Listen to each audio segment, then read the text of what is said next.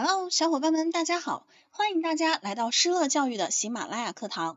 马上进入到今天的教师资格证面试结构化部分的学习。考生请听题。有人说，教师除了要有知识，还要有道德情操，你怎么看？关于这种综合分析类的题目，我们可以从以下思路出发。第一步，表明我们的观点和态度，肯定还是否定。第二步，分析原因。你肯定或者否定的原因各是什么？逐条列举。第三步，总结，再次点题。那么接下来我将做出完整的答题示范。考生开始作答。教师的职责是教书育人，因此我对题目中的观点表示认同。首先，作为老师，教书是老师最基本的职责。老师要传授给学生科学文化知识，开阔学生眼界，让学生畅游在知识的海洋里，学有所成。如果我有幸成为一名人民教师，我会严格要求自己，提升自己的专业本领，强化自己的教育理论知识和教学实践水平，通过各种各样的途径进行学习。其次，老师不仅要教书，还要育人。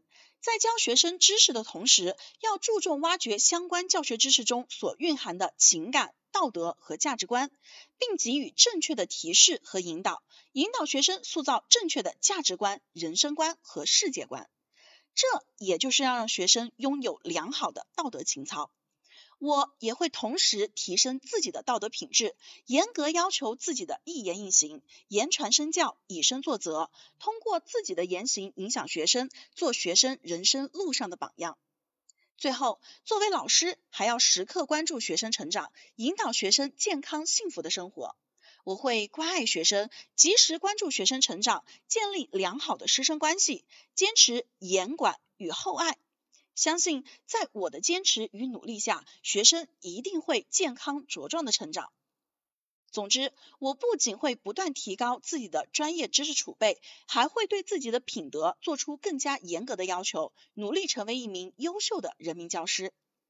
考生回答完毕。咱们今天的学习到这里就结束了，大家可以添加微信施乐零零五去免费领取结构化面试的文稿资料。最后，祝大家都能够顺利的通过面试，成为一名好老师。